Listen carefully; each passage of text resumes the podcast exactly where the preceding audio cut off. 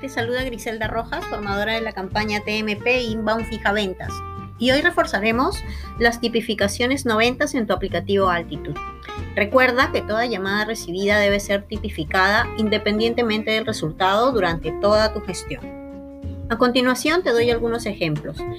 ¿Cómo tipificas un cliente vicio? Cuando no tengamos alguna interacción con el cliente, o cuando entra la llamada vacía, resultado vicio y motivo vicio.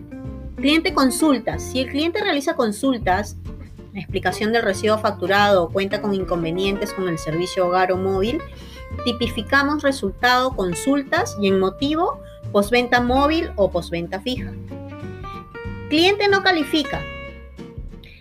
Si al momento de evaluar al cliente validamos que cuenta con un pedido pendiente, tipificamos en resultado no califica, en motivo cliente con pedido pendiente en el sistema.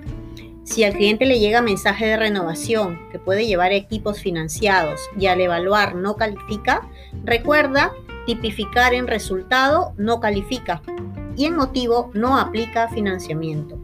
Si al momento de evaluar indica que aplica solo chip y desea renovar, tipificamos en resultados no califica y en motivos no califica para equipo. En el caso de clientes que no clientes no desean, cuando el cliente se comunica deseando bajar su plan tarifario, tipificamos en resultado no desea y motivo cliente quiere un downsell. Si contamos con cliente crítico, el cual no permite hacerle ningún ofrecimiento, tipificamos de la siguiente manera. Resultado no desea y motivo cliente crítico mala experiencia. Bien señores, espero les haya servido este podcast de ayuda para su gestión diaria. Les deseo un excelente y productivo inicio de semana. Hasta la próxima.